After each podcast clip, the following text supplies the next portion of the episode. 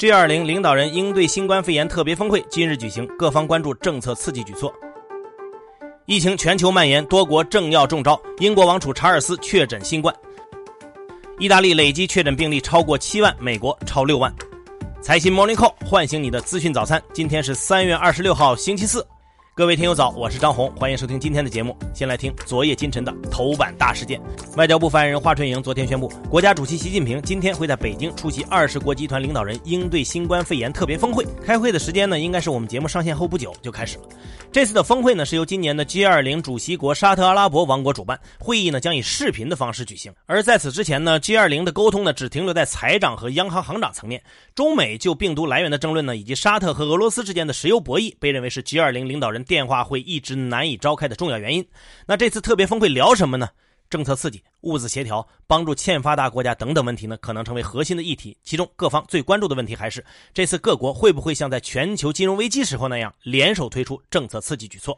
来看国内疫情的最新消息，被按下暂停键两个月的湖北公共交通正在有序的重启。从三月二十五号开始呢，武汉市以外地区开始解除离鄂通道的管控措施，离开湖北的人员呢可以凭湖北健康码绿码出行。但目前来看呢，湖北往返北京、上海等地的航班和铁路交通限制呢仍然存在，列车呢并没有全线开通。比如查询一二三零六购票系统就可以发现，荆州到广州、仙桃到重庆等等方向的直达列车呢仍然处于停运的状态。武汉。铁路局的人士就对我们财经记者表示，列车全面恢复有个过程，还没有解冻的列车不对外售票。另外呢，需要注意的是，目的地是北京的湖北地区人员还不能自行买票回京。多名有返京需求的湖北人士介绍，需要通过京新相助小程序填写返京信息，审核通过以后，搭乘统一安排的专列返回北京。在昨天呢，湖北省还更新了各市县疫情风险等级评估，其中武汉市城区由高风险转为中风险，其他七十五个市县都为低风险。来看全球，最近呢，全球至少已经有三十四个国家和地区的名人或者政要确诊感染了新冠肺炎。最新的一个重磅消息，当然来自英国王室，英国威尔士亲王查尔斯王储的新冠病毒检测结果呈阳性，目前呢症状较轻，而他的妻子卡米拉的检测结果呢是阴性。查尔斯和卡米拉呢现在正在自我隔离中。当然，大家很关心，这么一来，九十三岁的伊丽莎白女王二世是不是成了密切接触者呢？据介绍，查尔斯王子和女王的最近一次接触是三月十二号，目前英国女王的身体状况良好。另外，被称为“病毒猎手”的美国传染病学家维尔特·伊恩·利普金也在近日确诊了新冠肺炎。他表示，在哪里感染的并不重要，病毒正在美国四处流窜。利普金呢，曾经为支援新冠病毒检测和防控研究，在一月底到访过中国，并和国家卫健委高级别专家组的钟南山、曾光等人会面。哈佛大学校长白乐瑞呢，在当地时间三月二十四号也发布声明称，他和他的妻子被确诊为新冠肺炎。当地时间二十五号呢，西班牙政府也发布声明称，西班牙副首相卡门卡尔沃新冠病毒检测呈阳性。来看俄罗斯，昨天晚上，俄罗斯总统普京就新冠肺炎疫情向全国民众发表电视讲话。他宣布推迟对宪法修正案的投票，对宪法修正案的全民公投呢，原本定在四月二十二号举行。普京还宣布，下周对于俄罗斯民众来说是不工作周，但工资保持不变。来看重灾区意大利，据意大利卫生部公布的最新数据呢，意大利目前新冠病毒感染者五万七千五百二十一例，死亡七千五百零三例，治愈九千三百六十二例。累计确诊感染新冠病毒的总人数是七万四千三百八十六例，和前一天相比新增五千二百一十例。美国的疫情相关数字呢也在上升，最新的实时数据显示，美国新冠肺炎确诊病例累计超过六万，达到六万五千一百七十四例，其中九百二十六人死亡。顺着美国说一下美国的两万亿美元刺激计划。昨天，美国参议院和白宫就史无前例的两万亿美元经济刺激计划达成了协议。其中呢，直接支付给个人和家庭有两千五百亿美元，三千五百亿美元呢用于小企业贷款，两千五百亿呢用于失业保险福利，五千亿用于向陷入困境的公司提供贷款。美国参议院多数党领袖麦康奈尔表示，将在晚些时候通过立法。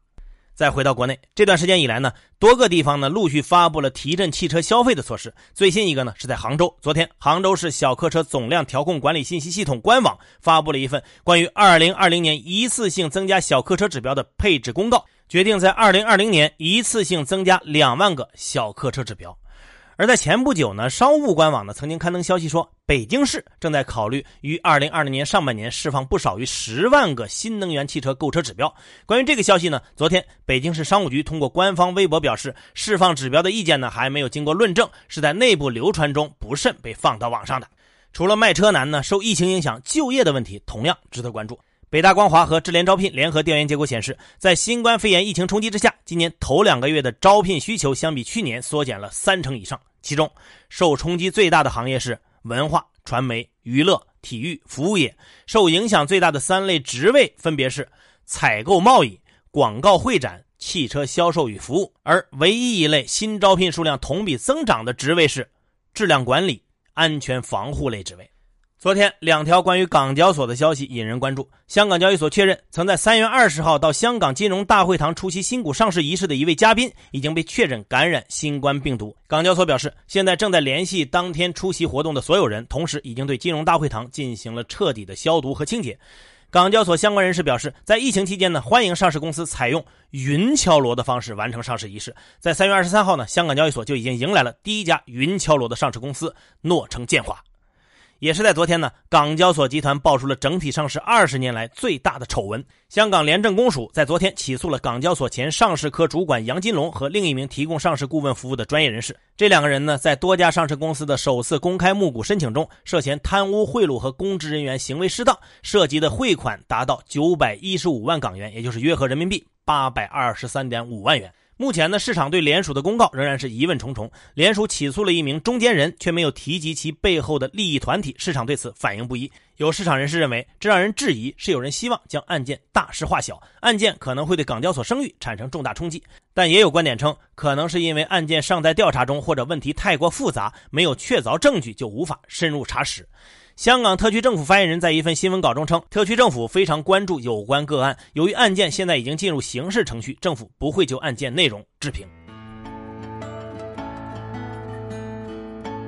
好，接下来关注今天的财新说。对疫情在全球的发展态势，上海新冠肺炎医疗救治专家组组长、复旦大学附属华山医院感染科主任张文宏认为，现在整个欧洲出现了不可控的情况，疫情在今年夏天结束的概率很低。特别是欧洲一些国家提出的群体免疫，群体免疫的过程呢非常漫长，意味着会有百分之六十到百分之七十的人被感染。据此推算呢，周期基本上会到跨年。张文宏预计，在很长一段时间内，医务工作者都很难停下来。美联储近期宣布采取无限量宽松支持经济，这样无底线的放水会产生怎样的影响呢？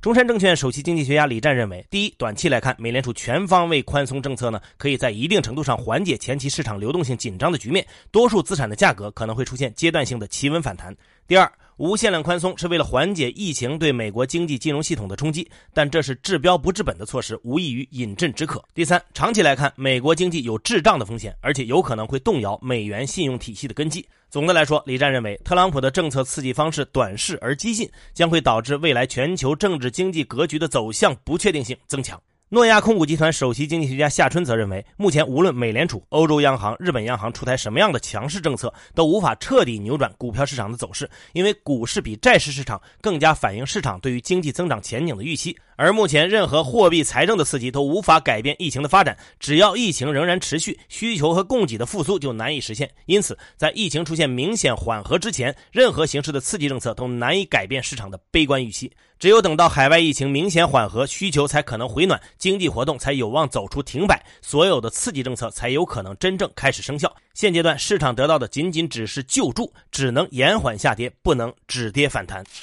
面对前所未有的震荡，国际市场上出现了一种声音，呼吁关闭交易所市场以缓解下跌和恐慌。香港交易所执行董事、行政总裁李小加不认可这种观点。他认为，交易所在市场动荡期不仅不能停市，反而需要比以往任何时候更努力的去维持市场公平、有序和高效的运作。因为一方面，交易所运作的金融市场是很多上市公司市场参与者和投资者获取资金的重要渠道，很多有潜力的企业都需要通过资本市场融资来支持未来的业务发展。尤其是在这种艰难时期，现金流对于企业的发展至关重要。另一方面，金融市场有价格发现和风风险管理的功能，每时每刻的市场波动，恰好也是对不确定性的一种定价和释放风险的过程。通过买卖双方之间的透明博弈，金融市场可以引导资金流向最有效率的地方，支持经济发展。更多专家观点，请收听财新 FM。你可以通过财新 App 右上角的小耳机找到我们。接下来是一线短消息，看看今天有哪些重要资讯不容错过。财政部、国税总局联合发布公告称，自今年一月一号起至十二月三十一号，对物流企业自有或承租的大宗商品仓储设施用地，减免按所属土地等级适用税额标准的百分之五十计征城镇土地使用税。教育部表示，二零二零年考研国家分数线预计四月中旬左右公布，相关复试工作安排将视疫情和高校开学情况另行通知。明天，中央储备冻猪肉将投放竞价交易两万吨。近期，银保监会副主席周亮表示，将研究出台针对金融资产管理公司 AMC 的改革措施。据财经记者独家了解，改革思路大概率是在传统四大 AMC 公司之上成立控股公司，以实现与财政部相对风险隔离。保监会发布公告表示，今年五月一号起施行《保险资产管理产品管理暂行办法》。办法规定，合格投资者投资于单只固定收益类产品的金额不低于三十万人民币。北京市六部门联合印发措施，指出，今年三月一号到五月三十一号，北京市小规模纳税人增值税征收率由百分之三降为百分之一。昨天，武汉市印发若干政策措施，表示将建立全额贴息机制，为中小微企业提供一年期的无息贷款。南昌市下发促消费若干措施，其中包括对疫情期间在南昌市范围内购买新车的，按每辆一千元标准给予购车人补贴。昨天，钟南山向欧洲国家分享经验，表示在发病早期的病人具有更高的传染性。国家电网决定将年初四千零八十亿的电网投资计划上调到四千五百亿，增幅为百分之十点三。但业内人士认为，在电力需求疲软的情况下，加大投资可能造成电力过剩等问题。猫眼娱乐 CEO 郑志浩表示，春节期间猫眼电影退票金额超过两亿。广西玉林警方前天通报称，三月二十号，玉林城区一名女护士因债务纠纷杀害同院男医生，犯罪嫌疑人李某已经被抓获。二十三号上午，陕西榆林的中国石油长庆油田上古天然气处理项目厂区外发生一起施工管道堵头破裂事故，造成两人死亡，四人受伤。最后是国际资本市场，美股三大股指涨跌不一，道指涨百分之二点三九，报收于两万一千两百点五五点；纳指跌百分之零点四五，标普五百指数涨百分之一点一五。道指成分股中，波音涨百分之二十四，联合技术上涨超过百分之十，耐克涨超过百分之九。热门中概股涨跌不一，万达体育上涨超过百分之十七，欢聚时代、未来汽车涨幅超过百分之六，唯品会下跌超百分之七。国际油价上涨，WTI 原油涨百分之二，报收于每桶二十四点四九美元；布伦特原油涨百分之零点八八，报收于每桶二十七点三九美元。好，以上消息来自于我们财新网，还有新华社。各位安心上班，好好挣钱。明天的财新 Morning Call 依然准时上线，唤醒你的资讯早餐。